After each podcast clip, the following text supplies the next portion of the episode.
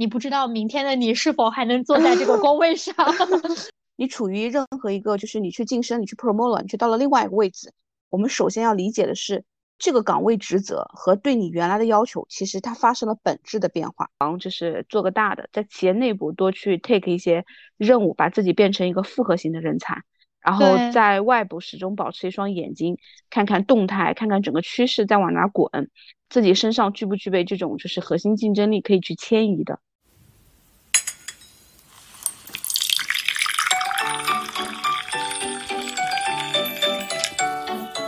大家早上好。我是正在喝冰美式的贝尔。Hello，大家早上好，我是正在喝一杯热豆浆的 Sarah。欢迎来到喝杯拿铁今日美式。那在今天的开头呢，首先先给 Sarah 送来一句迟到的生日祝福。其次呢，祝你今天母亲节快乐。母亲节快乐啊！对对对，好的，收到收到。对。啊，对，因为在我们录节目的对前一天，Sarah 昨天生日，又长大了一岁。嗯，对，又长大了一岁，又长尾巴了。嗯，哎，为什么要长尾巴？嗯，好像是以前的一个说法吧，我也不太明白。好像应该是以前的一个说法。哦，啊，对，是不是根据某一个动物演化而来？我在想，我不知道，是你妈从小跟你说的吗？不是啊，这不是我妈说的呀，这感觉是一个社会上人家都知道的吧？啊，那我不知道，可能我们不是在一个社会的。嗯，对，应该都知道的。嗯嗯，今天这样一个怎么说呢？比较温馨的日子，对吧？我们要谈一个有点严峻的话题。对，应该是周五发生的事儿吧？对，两天前。嗯，对，其实准确来说的话，应该是四十八小时都不到。啊，对对对对，是的。但我们节目发出的时候，应该就是一周内，大概是在一周不到。五月。对，五月十二号，十二号，对对，五月十二号就是那天，其实是现在那个就是汶川地震的那个那个日子纪念日，对对对对对对，是的。然后这个事情呢，大概是什么样子的？我讲简单讲一下，因为其实，嗯，你知道我们做猎头行业嘛，对吧？但是我们其实公司的话有几个细分行业的赛道。然后周五的上午呢，就是五月十二号那天上午，我们上午在正好在开会。然后后来呢，就是慢慢的就是。我们那个芯片高科技团队就是有几个顾问就在那儿沟聊了，哎，是在聊什么？就是讲到我们国家的那个就是 OPPO 这个品牌，呃，手机嘛，他们下面的自研就是芯片团队就是折库，这个大家应该当天可能也会看到一些新闻哈。其实哪怕不怕，然后折库的这个呃宣布就是说，这公司就今天到此为止，就相当于所有人原地解散。然后其实，在前一天，他们晚上可能还有很多人在加班，然后也通知大家是说，跟大家说，哎，第二天明天早上公司可能系统升级，大家所有人就是居家办公。然后十一点的时候，我们有一个 all hands meeting 啊，大家线上联络就行了。啊，很多人其实当天去星期五去的时候，发现门已经关了，就是大楼根本就进不去了。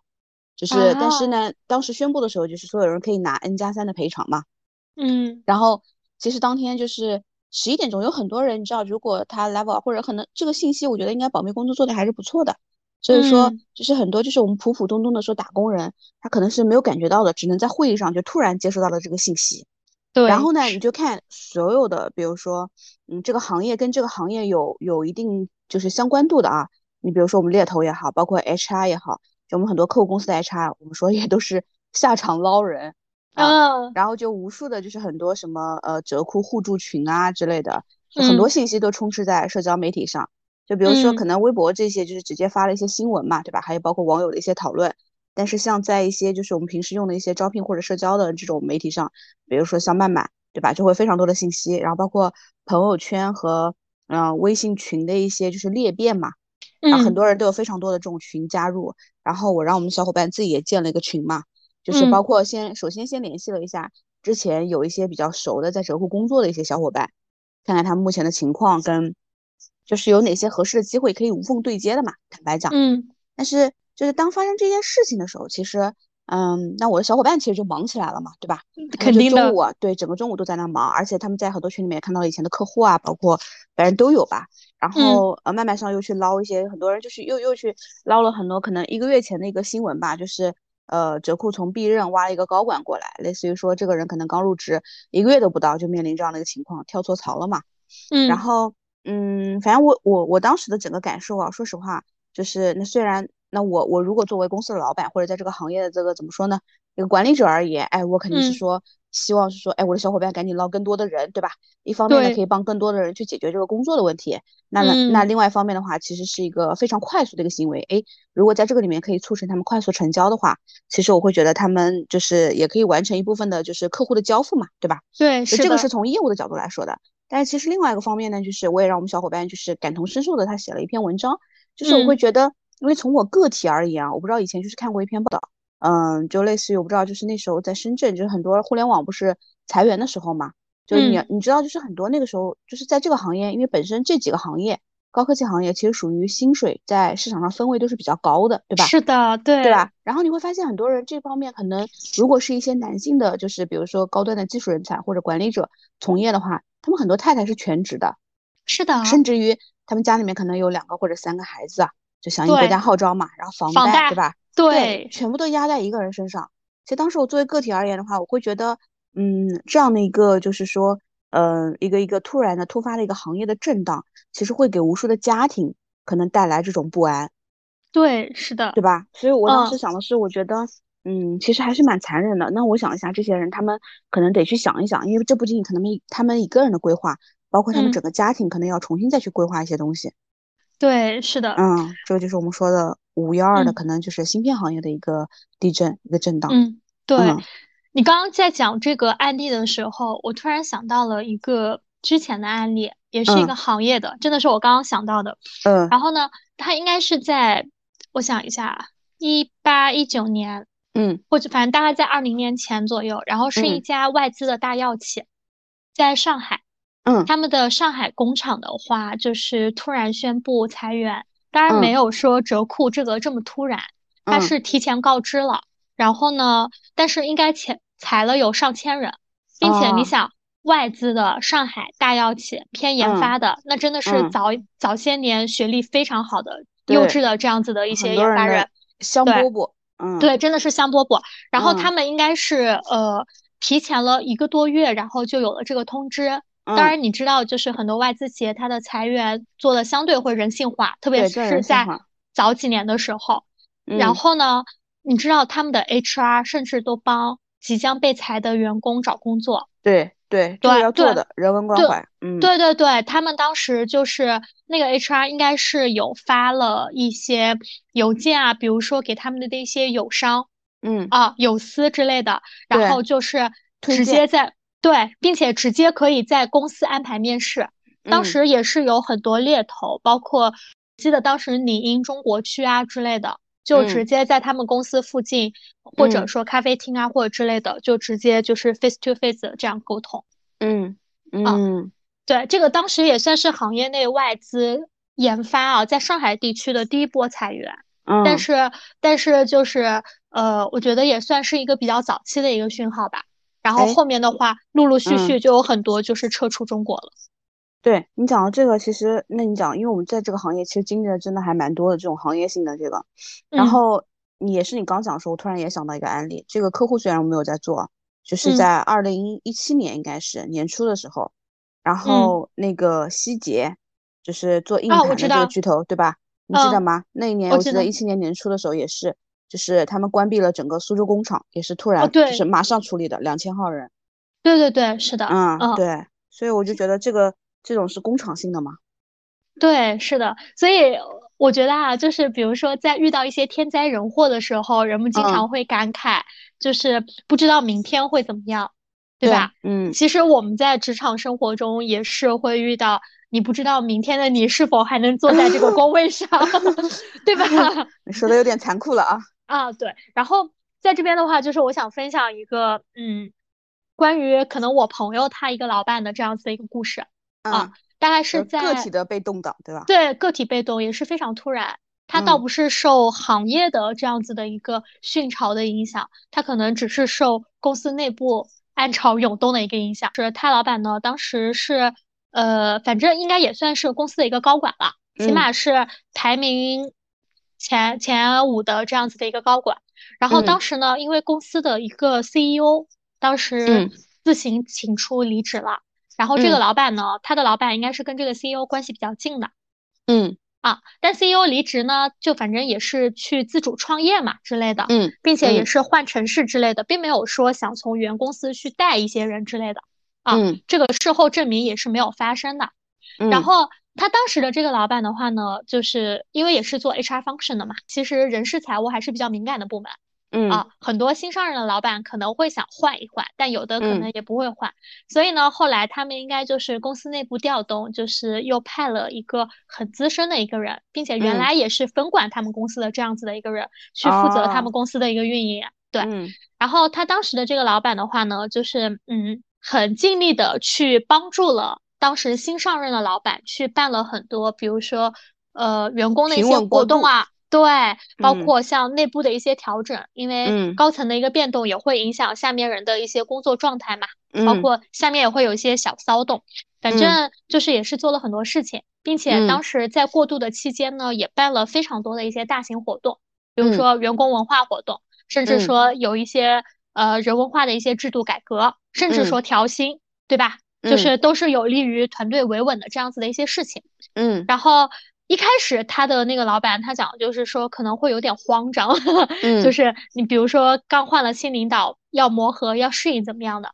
但是呢，当那几个活动和项目推进完了之后，他觉得他自己稳了，因为新领导也很满意，所以他当时的老板也觉得自己能够怎么说呢，就是活下来了。是在他们一个非常大型的活动刚刚办完，是应该是一个周末办的，五六日办的，嗯，然后隔的那一个周一，嗯。新的 CEO 带着他原来的秘书团队就来到了他们公司，开了一个会，开了一个会，并且就是跟所有的，比如说其他的一些部门的 head 开会，但是没有叫他的老板进去。哦，就相当于自动宣布了呗？就也没有宣布，那时候没有官宣，开的就类似于像是一个公司经营会啊，类似于这样子的一个会一样。嗯。然后他说他当时就觉得他老板很丧。并且就是大家也都能感觉到嘛，就是不太那个什么。然后经营会中间有一个类似于呃休息啊这样子的一个时刻，然后就喊他老板进去了。嗯，然后呢也没有说是直接把他换掉。嗯，类似于讲的就是说呃在他上面加了一个领导。嗯，因为他老板原来直接汇报给 CEO，也就是在他老板和 CEO 之间架了一个新的领导。对，他的汇报线变了，对，嗯，然后呢，呃，本来这个事情呢，他老板也接受了，嗯啊，但是可能过了没有多久，可能又隔了一周，还是说那一周周三左右的时候，嗯，然后就直接谈了，哦，前面其实也没有打招呼，先让你降了一级，对吧？啊，先降了一阶，但其实我觉得这就是一步一步吧。对对。啊，或者就是说做了很多事情，然后先给予了一些认可，让让员工可能觉得啊，我放松啊，或者我觉得呃我已经度过这个难关了，然后突然间的话就是啊，就很很迅速，很迅速，非常迅速，然后并且就是因为你知道像这种内部的这样子的一些谈啊，或者说解除的话，其实整体的流程非常快的，嗯。并且基本上没有说特别想让你 argue 的这样一个余地的，嗯啊，嗯对对，你你刚刚讲这个点，其实真的，我觉得就是还有一点可能，你朋友应该也也是怎么说呢？应该也是跟你年纪差不多大嘛，所以他职场经历啊各方面的话也会比较短一些。对，其实其实会在我我的感觉是，嗯，我正好你刚刚讲的时候我也想到过，就是两到两个案例嘛，对吧？就两个真实经历的一个事情，虽然不是我经历的。但是我会觉得就是也是差不多的，就是我们有的时候位置，如果比如说，哎，我们从刚开始一步一步往上做的时候，其实可能不太了解上面高层的一些情况。对，其实一般在这种情况下，我觉得他们那些变动是非常迅速且直接，而且基本上可能不容你有任何的一个呃怎么说返还的一个余地吧。嗯，就是我我们之前有一个客户，他那个客户呢就是。嗯，有有一个候选人吧，有一个高管候选人。这个候选人是我们同事当时 place 到，就是一家怎么说，一家 global 的公司，呃，在他那个行业里面就是全球前十。然后呢，这个候选人呢，就是他是他真的是一个高管了，是一个 GM 总经理。然后后来当时他因为一些原因，然后到了呃，就是被外派到这个集团的另外一家公司，呃，另外一个城市。然后呢，他在这个城市里面呢，其实做的也还不错，但是也是因为他上面的 global 的老板换了之后，他就离开了这家公司，就是离开了这家全球前十的公司。然后呢，他就去了自己去了一家另外的，就是应该不是自己去了，就是对方公司通过猎头，然后找到了他。然后他去了这家，比如说 A 公司，这家公司呢，它虽然不是这个领域里面就是呃排名比较靠前的。但是呢，是在他做的这个产品这个领域里面，里面呢，就是那两年风头正劲的，而且还比较有钱，所以而且应该 title 给他升了，就类似于负责可能整个亚太或者是什么，然后去了，去了时候还是非常风光的，所以呢，他在他原来就是呃在的那个 global 的公司呢，就是哎，虽然我老板换了，你知道他过去的话，就是也是一样嘛，他需要带一些自己人嘛。然后呢，嗯，当时他们有一个职能线的那个，他去了那个 A 公司，新公司不是很好，所以他打算就是把就是，嗯，他原来在的那公司的那个职做那个职能的那个呃候选人给带过去，然后呢就跟他谈嘛，那个候选人他已经是那个 function 的一个 head 了，然后后来呃就我那个候选人也咨询过我的意见嘛，对吧？因为他其实也想离开那家公司，但是他家公司十几年了，他也一直没有什么很好的机会。而他是个比较保守的嘛，然后其实当时我给他的建议是，我会觉得你可以先看看，就是这个老板，嗯，他自己就是有没有过试用期，就是我会觉得，就是我会觉得，因为这种高管在试用期之内，这个危险系数还是比较高的，就不管是从。他的一个 performance 角度，还是从文化的融合啊等等，所以我的建议是说，可以先等一等。嗯，然后呢？但是当时可能对方给的各方面的条件也比较好嘛，所以我那个候选人就是也过去了。我记得他那个当时做决定也就年前年后的事儿啊，可能就十二月一月啊这样子。然后完了之后呢，后来就是呃，其实是通过我另外一个就是同事的小，就是 level 职级更低一点的候选人啊，告诉我们说他们公司发生了一些事情，就说那个呃还在试用期的那个就是那个总经理那个亚太的。可能突然被换掉了啊，然后我就觉得，哎，没过试用期嘛，对吧？对。然后，然后呢，后来我就打电话，因为我觉得我那个候选人可能也不太好意思跟我说嘛。嗯。然后，但是我还是打了电话跟他去聊了聊。哎，我说听说了这样的一个事情，就是问问当时什么情况嘛。嗯。跟我讲的时候，我觉得就是也蛮震惊的。跟我们讲说前面开头讲的那个折扣的案例，其实也是一样的。他说就是在总部那边，因为他们是一家欧洲公司。然后在总部那边就是开了一个呃，突然说要开一个连线，开一个 con call 啊，然后好像也是就是没有叫这个呃总经理，对，然后直接屏幕那头的就是总部的那个 CEO 老板就是宣布啊谁谁谁是新一任的亚太兼就是 Great China 大中华区的这个老板，就是直接宣布心上人，直接那个人就是直接弹走。哦，都没有说像我们之前讲的那样子，给他自动降一级。没有没有，就是直接宣布的 announced。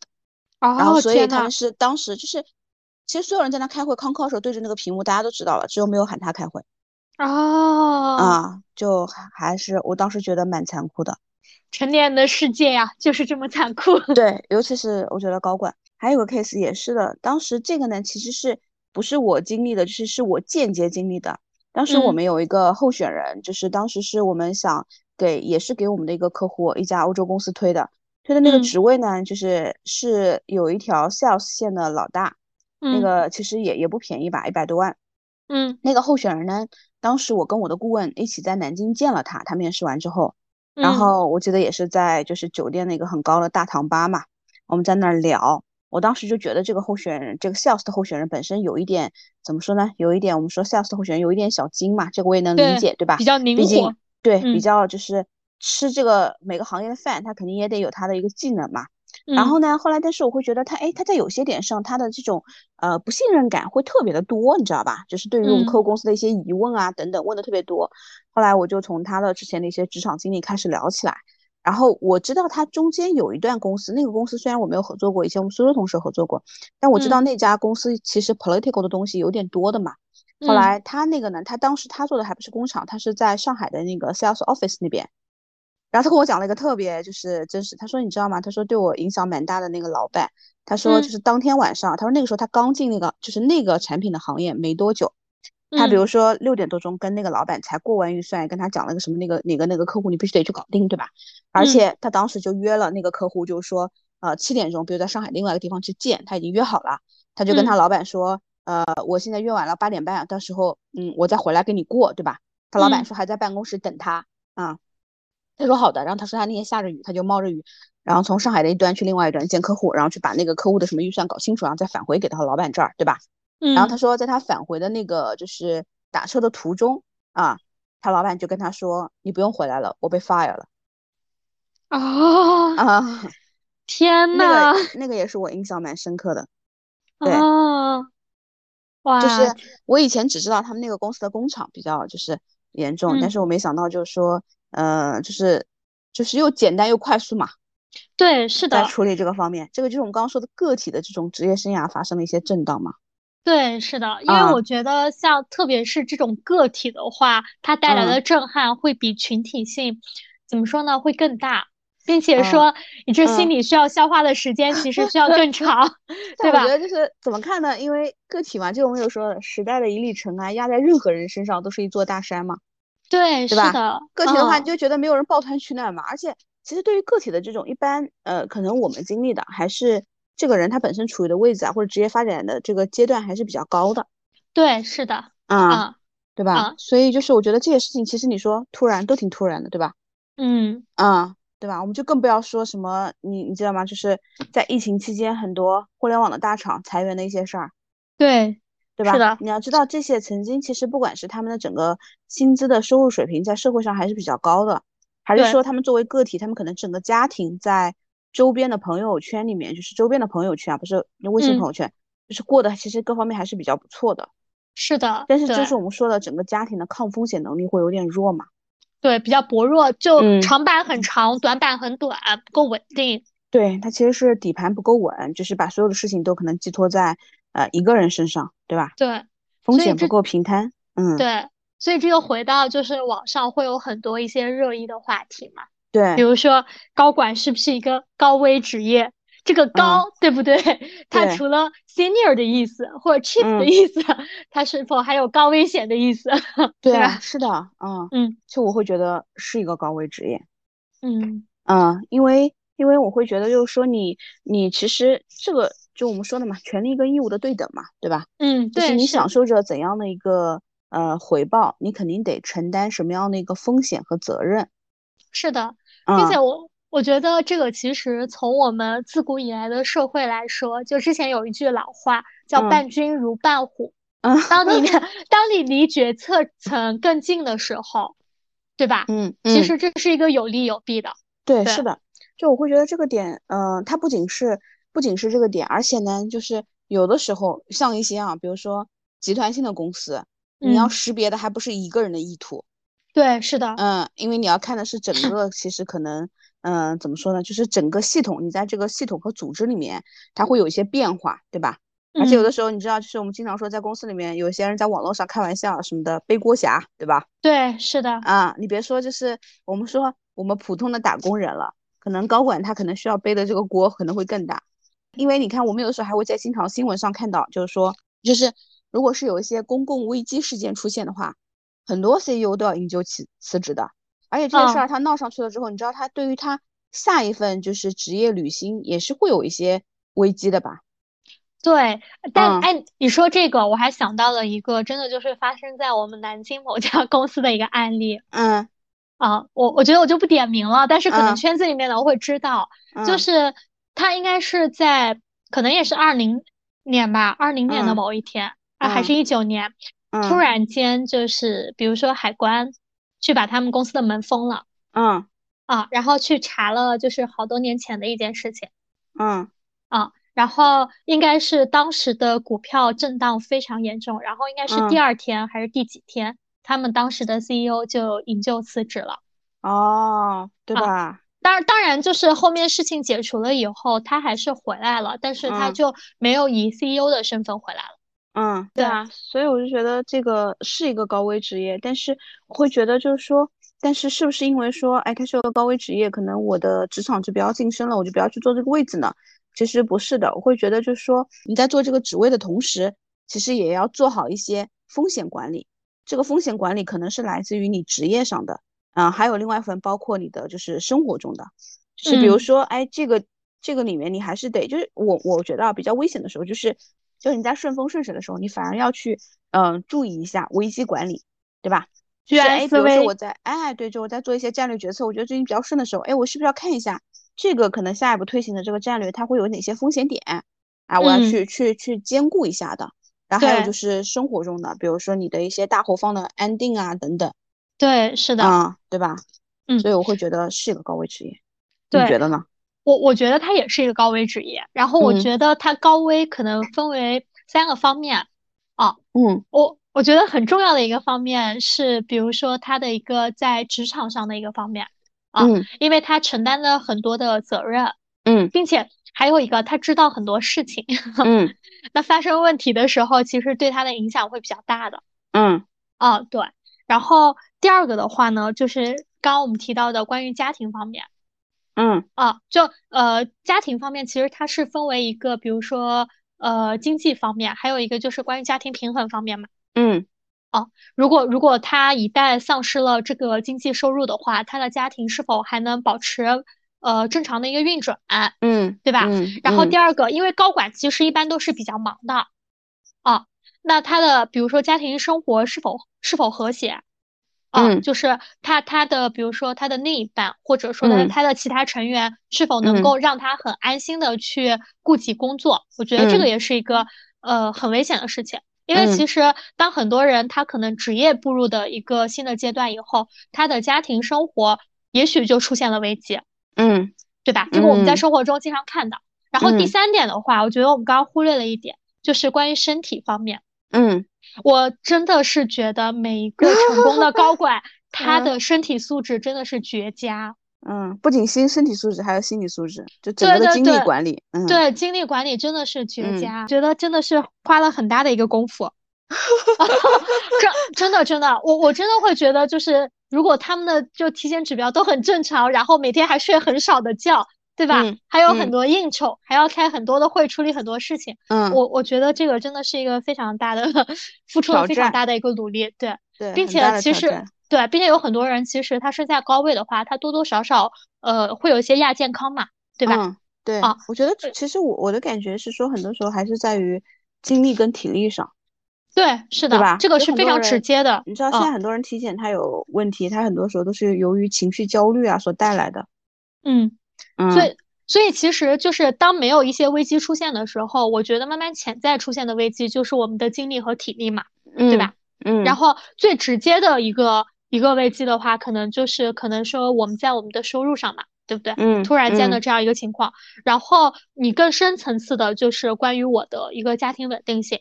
甚至我社会关系的一个稳定性上，嗯，对，包括有些人可能说我孩子能不能再继续接受这样的教育啊，等等。对对对，是的啊，对，并且有一些可能特殊的一些职业，真的是一朝落马，就是 对吧？整个社会地位就是一个急剧的下降。这个其实我觉得会是他高危的这样子的几个点。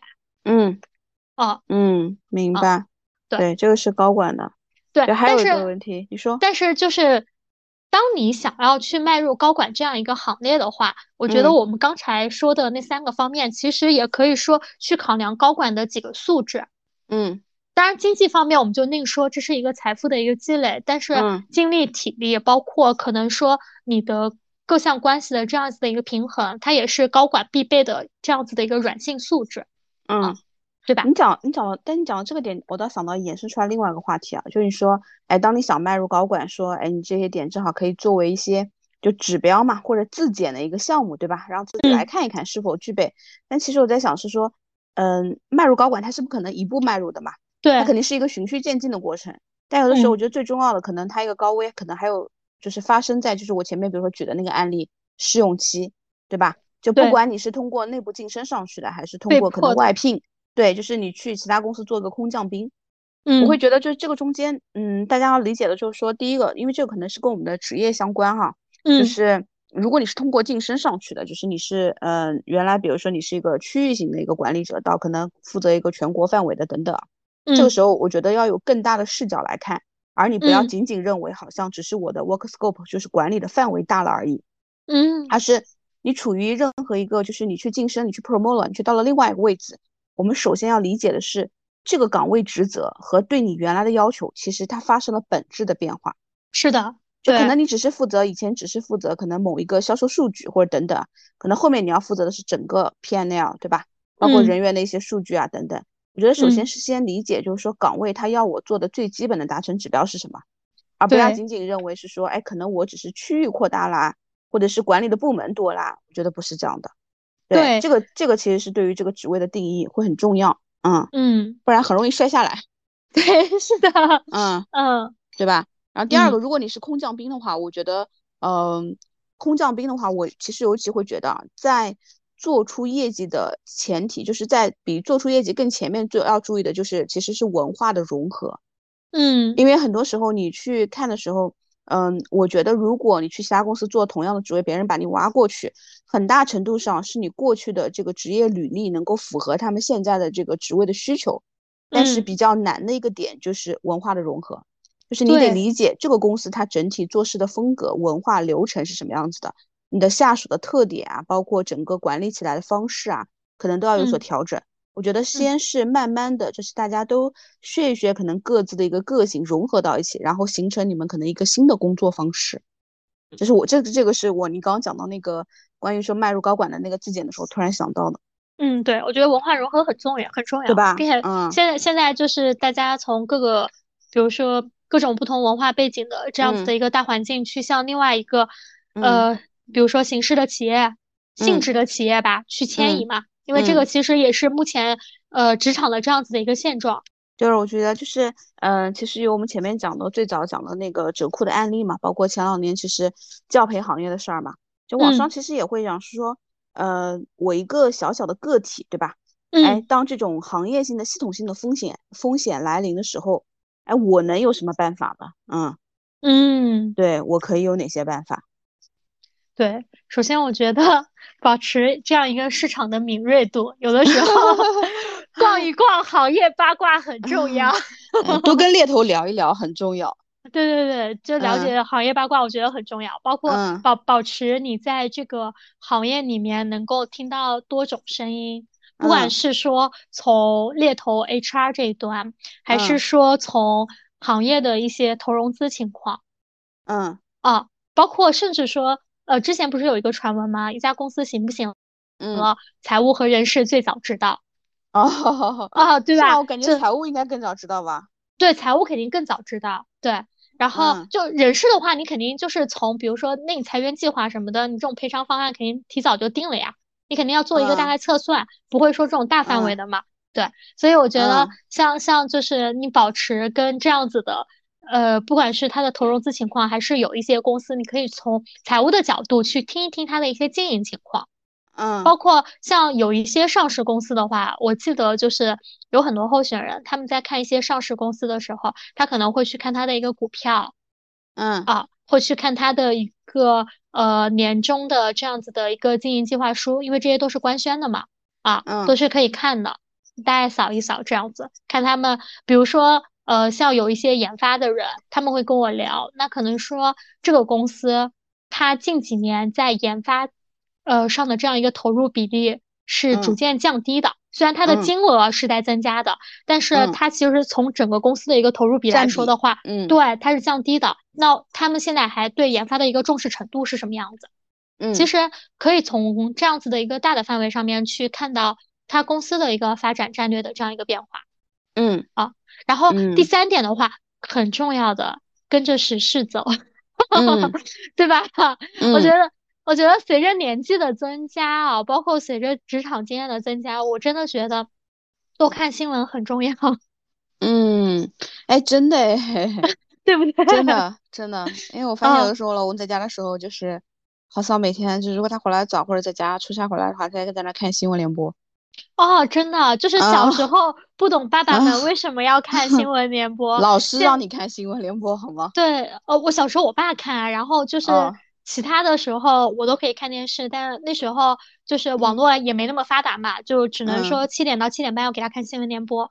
哦，对吧？对。但是那个时候我觉得还有一种可能性，是因为信息接收的渠道太少了。对，当时他们还看报纸，啊，我们家每天都订报纸嘛。对，我们也有啊，以前南京阳子晚报。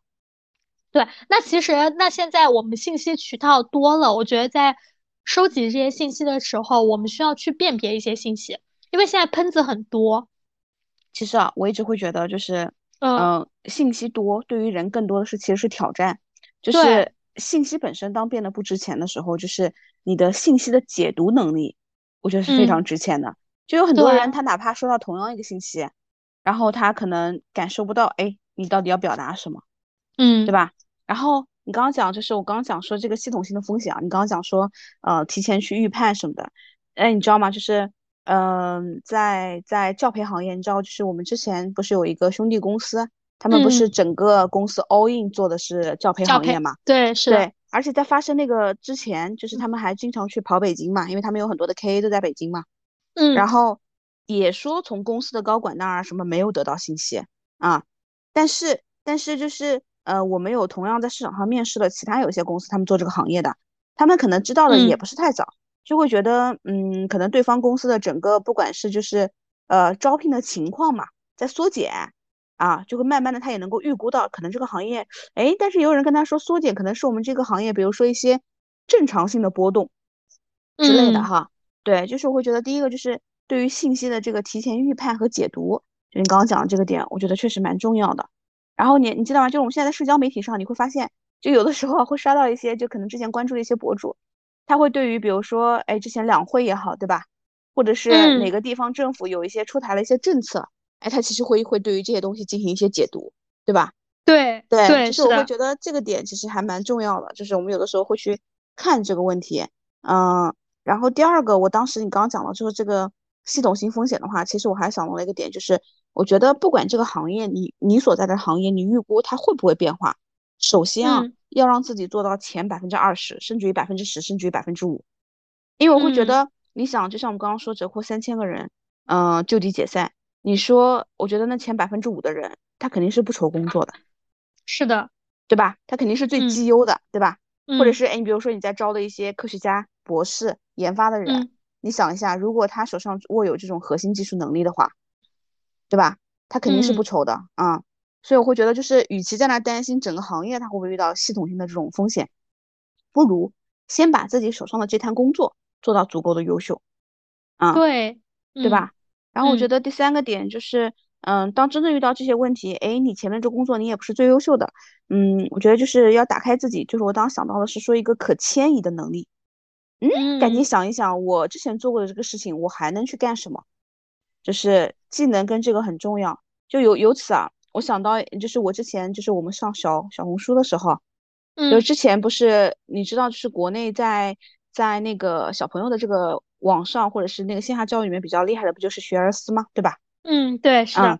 然后之前其实附近有很多家长，就是他解散了之后，有很多家长就是有非常多学而思的这些老师，有一些很优秀的，其实家长都是就是非常怎么说呢？就是这部分资源它是非常稀缺的啊，他可能就是他们有各种的形式请老师辅导。哎，但如果国家双减政策不允许的话，你会发现还有一些人，他们就在网上做自媒体啊，对吧？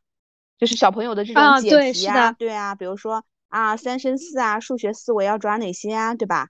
然后还有一些什么学而思大语文，嗯，小朋友从如何从小打下语文基础啊，等等。哎，你会发现，只要在某个领域里面够专，他去切换一个赛道去做一个教育博主，哎，也是 OK 的。啊，所以我我就说的这种可迁移性。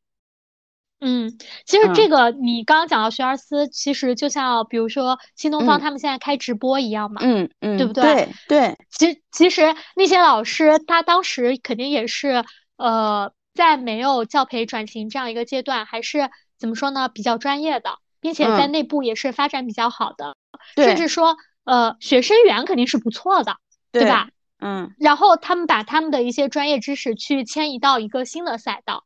那在新的赛道可能学习的这样子的一个基础上，那原有的这样子的一个专业魅力也能够得到这样一个释放，所以才能够说让现在比如说呃更多的老师，然后去借助这样一个新的平台去有一个新的发展机会嘛。对，我觉得你讲的对，就是这个里面其实你刚刚讲了两个点嘛，第一个就是首先他们的专业过硬，对吧？嗯。第二，他们其实，在通过这种之前在一个大的平台上这种教学方式，他们具备了一定的人格魅力，对，是的，对吧？然后这两个嗯相结合，再加上我觉得新东方的老师可能除了专业之外，他们的韧劲也很足，哪怕在面临一些新的变化和挑战和一些东西的时候，其实可以体现出来本身比较好的一个韧劲对，是的，啊，对吧？嗯所以嗯其实投入到这个这个赛道的话，哎，之前我之前看过一些抖音会的采访，也说了，就是哎前面可能直播间也没有什么嗯人啊，但是可能还是也坚持去做。哎，后来嗯可能想说，哎，与其这样卖，还不如按照我以前讲课的方式，然后讲起了课。哎，然后发嗯现下播的时候就五千个人，然后第二天一万个、两万个、三万个，然后这样就嗯越来越多啊嗯啊！所以我在想是说，就是我们有的时候说，包括现在有的时候做个人 IP 嘛，就嗯先积累起来自己有足够优势的这种呃领地吧。对。然后嗯我觉得第三块儿的话，其实像这种职场嗯对于个人带来的一个震荡，最直接的一个就是经济收入来源这一块儿。呃如果解决了这样子的一个关于经济上的这样一个焦虑，其实是能够缓解大多数人在职场震荡中的一个呃焦虑根源的。嗯啊，对，那嗯那这个其实因为现在网上有很多热议，就是呃副业刚需嘛。嗯啊，副业是否是刚需？包括早几嗯年，就是说，哎，我是否要去做一个斜杠青年？我嗯身上我要有不同的这样一个技能标签，嗯，对吧？啊嗯我觉得就是首先第一个，呃，我们可以让我们赚钱的这样一个方式，可能说是多元化嗯哦。这样子的话呢，能够去缓解这个带来给我们带来的这样子的一个经济焦虑。那怎么多嗯元化呢？就像比如说我们刚才上一趴提到的那样，我们在我们自己的一个专业能力里面去做的更精，然嗯后去比如说开展我们的个人 IP，就像你刚刚讲的，他们可能去在呃这样一些自媒体上，对吧？嗯去去呃，比如说呃，就是教小朋友啊，去发挥自己原来的这样子的一些专业价值。当然，这嗯个的话，我觉得大家在做的时候，如果你在职的情况下，你要考虑一下你现有的公司是否允许这样子。大家嗯可以看一下，就是比如说你的一个劳动合同，或者说一些协议上的一个规定啊，因为有一些公司它可能会比较敏感。还有第二点的话，就是其实有很多人他们在小的时候，他们是有付出了很多精力去学习一些艺术类的一些才能的，嗯对吧？那其嗯实我周围其实有朋友做这样一个事情，他会觉得嗯他小时候他妈给他花出去的那些钱，他嗯需要 赚回来。对，因为其实像呃，比如说像现在线上有很多，比如说像唱歌啊，嗯包括呃教乐器啊这种，它可能不嗯需要你特别专业，它更多的是一种陪伴式的教育。嗯啊，只是线上，然后去做这样子的一些指点。但如果嗯比如说你是有小时候的这样子的一些基本功的，然后你可以去找一些类似的线上的这样子的一些渠道去试一试。嗯。啊，这个的话呢，可能说它离那种专业教育的话，呃，可能它的收费标准没有那么高，但更多嗯。的是一种自由，并且门嗯。槛会相对低一些。但同时的嗯。话，它又会需要你有这样子的一些相关背景。嗯。啊，我觉得压力会没有那么大。啊嗯，对第三点，对，第三点的话就是，呃，这还是说跟随这样子的一个时代的这样子的一个洪流嘛，嗯。对吧？我觉嗯得，呃，这时候听新闻就很重要啊。嗯就是其实有很多红利期嘛，比如说像我昨天当时跟你聊的，就是我们有很多球迷去做这样一个变现，对吧？嗯啊我觉得就是你要 get 到你感兴趣的一些点，然后你同时你要有这种想要去变现迁移的这样子的一个思维的一个转变嗯啊，对，然后同时的话呢，可能说从一些比较小的这样子的一个点去切入，或者嗯。说你你混入了这样子的你感兴趣的点的这样一个圈子，去学习嗯。一下别人是怎么迁移的嗯。啊。当然，可能在这个过程中的话，你会觉得这不适合你自己，嗯。但是可能也会让你给你自己规避了一条，比如说错误的这样一个赛道。嗯。啊从我看来的话，我觉得副业它算是一个呃刚需，但是呢，它并不是说是一个迫切的刚需，嗯。它只是说是在我们职业发展的这样一个过程中的话呢，我们可以用我们多余的这样子的一个精力去做部分的这样子的一个经济来源的这样一个迁移，使我们的收入更多元化。嗯。去在某一些程度上去呃降低我们在职场动荡的时候，呃风险带来带给我们的这样子的一个迫害性。嗯对，我会觉得刚刚贝尔其实讲的这个，我觉得也其实蛮能代表，就是我们说现在的九零后的年轻人的一些想法哈。嗯，就是那我我一边在听您讲的时候，我一边在思考的一个问题是说，呃，副业是否有刚需的这个问题。呃，我这个地方如果把题目换一下，换成其实啊，在我脑海中我浮现的是什么啊？就是三十五加的候选人如何做好自己职业生涯的 Plan B。啊，对吧？是吧？不，现在二十五 家也会做啊。嗯，对。但是二十五家种可能它很多时候它是可能跟你原有工作会不太一样的东西，对，对吧？就是我们说，哎，赚点小钱，对吧？嗯，让自己可能遇到一些职业上发生危机的时候不至于饿死，对吧？对，甚至说赚点小钱买个包包啊之类嘛，对吧？嗯，对。哎，你讲到这个问题的时候，昨天还跟同事嗯在聊一个那个。话题的时候还说，哎，说我们就是因为整天不在乎那些什么几十几百的小钱，然后就说我们有个同事的大概可能每个月都能存下来工资的，呃，大概百分之可能六十，哦，啊，然后说他就是那种小钱基本不花啊，嗯，然后买东西就买大的，然后讲到这个，那我会觉得三十五加就是以上啊，或者是在职场本身有个十来年的这样的一些积累了之后啊，他们其实面对到这种的话，他们的这个副业或者是。其实对于他们而言，他们就要做好职场的下一段的 Plan B，因为他们有可能会遇上裁员，对吧？因为就是我们讲的说，很多大厂会觉得说，哎，你这个技术啊，或者不管是精力、体力，或者你的性价比吧，不如年轻人了。对，或者甚至于有时候做到管理层，他会觉得就是公公司的一些发展可能就没了，到了职场的瓶颈天花板，然后可能就是或者遇到一些我们说不涨薪，但是其实面临着变相降级啊之类的一些情况嘛。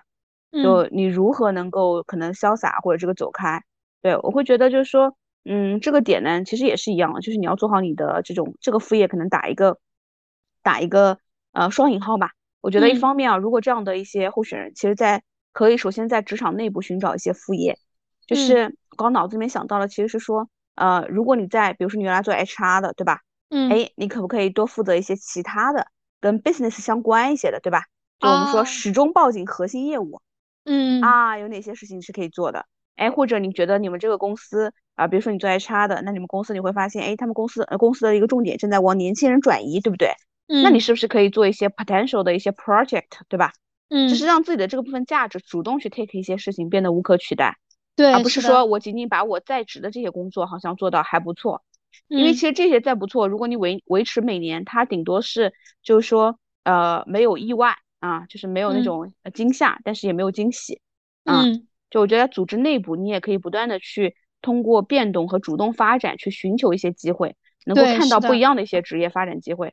因为再换句话说，因为当一些比如说职场变故来临的时候，老板肯定会选那种性价比最高的，就你的价值最不可替代的啊。如果外人能够很轻松的替代你的价值，那不好意思，你太贵了啊。然后我觉得第二个就是呃，在职场外部寻找一些副业和 Plan B。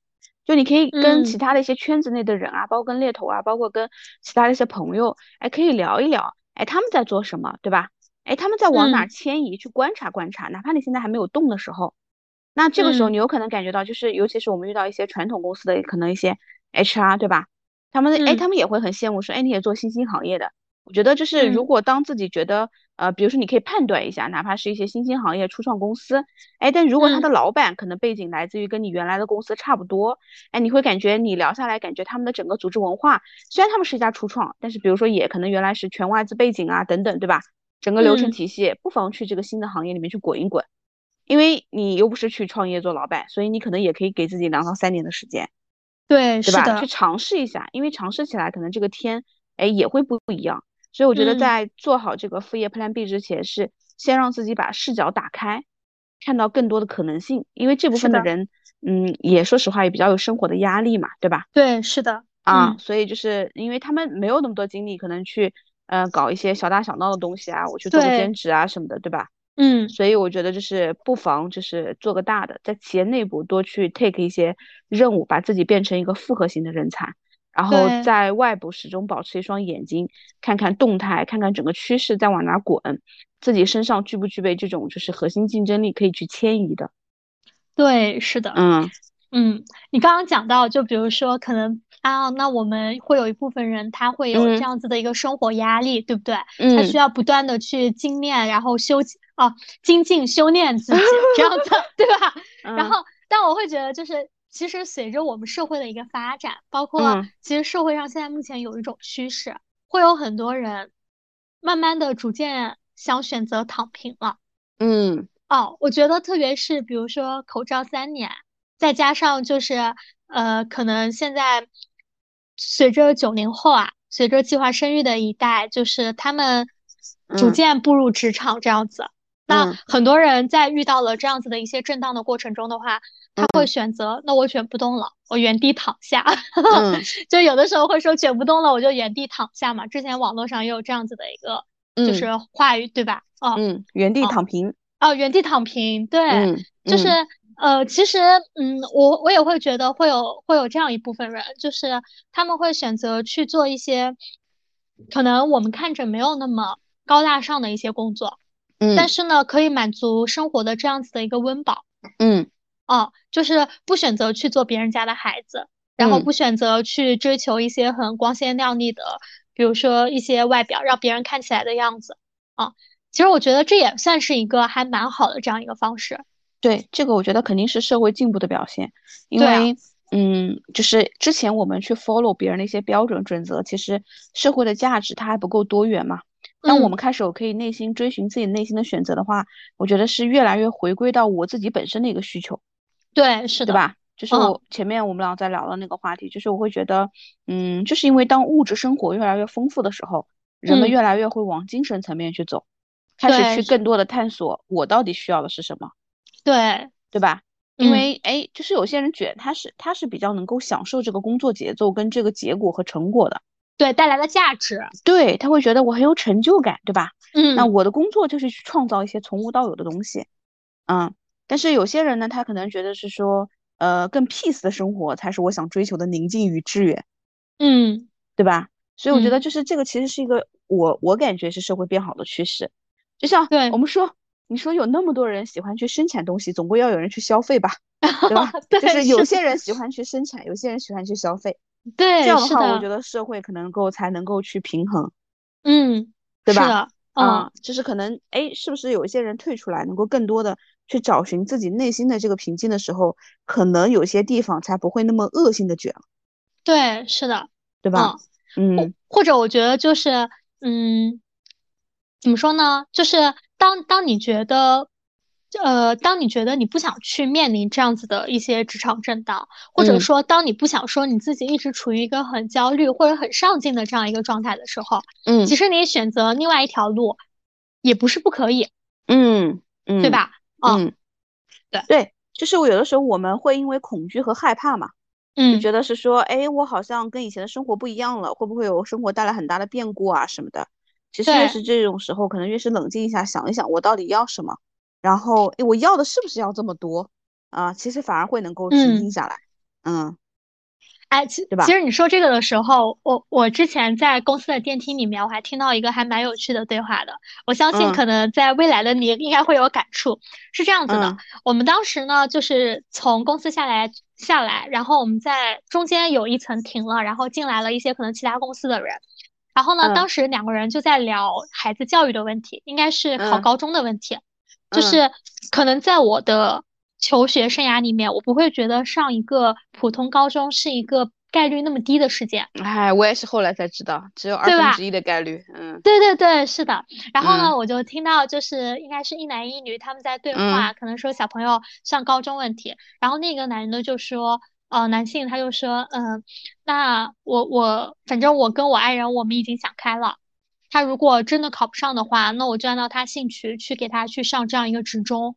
对对啊啊，然后说那反正就是我爸妈能给他做的就这样子了，对吧？嗯。说然后他儿子好像喜欢机修还是什么的，说大再大不了，他把那个职中上完了，我给他送出去，对吧？啊，就送送到国外，类似于干嘛的？但是再好的我也给不了了。嗯。然后然后另一个女生就说。哎，我我们家闺女，我也是这样想的，对吧？说说太累了，太累了，我也卷不动了，就是我和孩子的精力都跟不上了。然后他们俩就在那儿说，就是南京的有哪些职中，然后说哪些职中是属于高中，哪些职中是属于三加二的，然后又说现在是不是三加二可能没有了，对吧？哦，然后我们就站在他的后面，就听到了这样的话。但因为我没有孩子，我 get 不到就这样子的一个点。然后呢，就到了一楼，我们大家就各自走。我们另外两个同事也是两位女同事，他们就就他们俩聊天的话题就说了，我们一位女同事，他们家的儿子应该现在哦跟你们家儿子差不多，三四年级。嗯，他说，虽然话是这样说，但是我绝对不能接受我们家儿子是这样子的。啊，我我不能接受他现在要去上职中或者怎么样的。嗯，然后呢，跟他一起聊的那个女同事呢，可能他们家儿子现在才小班，嗯，然后相对也会年轻一些，嗯，然后那他就说，那我随便谈，嗯，对吧？那谁知道他上初中的时候，到时候现在又是一个什么样的现状呢？对，我觉得这个就是会代表着不同阶段的父母，或者甚至说。你不同年龄段的这样一个人，他所代表的这样一个价值体系，对，其实父母讲这个东西呢，就是说我绝对不能接受，比如说我儿子去上职中啊，或者什么，就刚刚你说的那个同事讲的，有的时候我也会有这样的想法。其实我觉得每个人都会有，是因为有的时候我会问自己，哎，我我有的时候冒出来想法的时候，如果我觉得这个想法不一定是那么正确，我就会问自己为什么会这么想。我会觉得哦，因为有两个原因，第一，我们从小被教育就是上高中上大学才是唯一的正途。对，第二个点就是，我会觉得就是我们父母他会操一些无谓的心，就是会焦虑啊，就是会不断的去演化那种最坏的结果。说如果我儿子上了职中，哎呀妈呀，那怎么办呀？以后在社会上还有没有竞争力呀？还能不能养活自己啊？对吧？就是一连串的这种焦虑。但其实你说你如果冷静下来，就尤其这两年，国家对于蓝领跟对于就职业教育这个事儿，要把它放到跟高中就是大学这个教育放在同等的位置。嗯嗯。所以其实给这种职中有非常多的一些优惠条件啊，包括有非常多的一些就是未来的一些就业像什么对口啊，就给了很多的支持条件的。对对对，是的，对吧？因为国家因为它要从上到下去缓解这个整个社会的这个教育焦虑嘛。对，或者说它整个的一个就业结构。对啊，所以我就会觉得，嗯，对，这就是我们说的为什么国外其实有的时候贵，它贵的是人工嘛。在中国，你说其实我说实话，这么多本科生出来卷的话，其实竞争也还蛮激烈的。对，现在就 硕博比例非常高，真的，真的硕博比例非常高。对对，其实我们真的就是以后，嗯，坦白讲，其实社会上缺少非常多的这种服务人员，对吧？或者专业技术型人才。对，专业技，大家都想去做一些高精尖的一些工作，对吧？但你说你现在会发现，你要去做高精尖的本科，基本上派不上什么用场哎。对，卷不动。对对，专业能力也跟不上。对，门槛就就卡死了。嗯，对吧？对，嗯。好的，所以对，所以今天呢，这主要就是我们今天的相关内容了，主要是想跟大家聊一聊关于我们近期发生的一些职场震荡的一些事情。那同时的话，也是针对于网上，呃，可能针对于职场啊变化的这样子的一些高频词，我们去谈一谈我们自己的看法。其实我们想要说的一个点呢，就是说，嗯，当有一些职业生涯，我们不管是遇到了个人，还是说整个行业系统性风险来临的时候。对吧？当这样一种危机来临的时候，我们应该怎么做？甚至于在这个之前，我们怎么做好自己人生中的一些 Plan B，对吧？嗯，对，有哪些点可以做的？我觉得，如果关于就是真正裁员来的时候，我们还可以做一些什么？大家也可以去翻一下我们前面第六期的节目。嗯，对，是的，这个中间其实我们有比较详细的呃去讲到，就是呃裁员寒潮来的时候，我们怎么样去呃去做一些应对吧。对，是的，嗯，当然，如果大家有一些职场中相关的小故事的话，也欢迎在评论区或者小红书跟我们进行分享。嗯，对，好的，希望我们以我们怎么说有限的工作经历和眼界，能够帮到大家。对，那今天的节目就到这里啦，谢谢大家。好嘞，谢谢大家，拜拜，拜拜。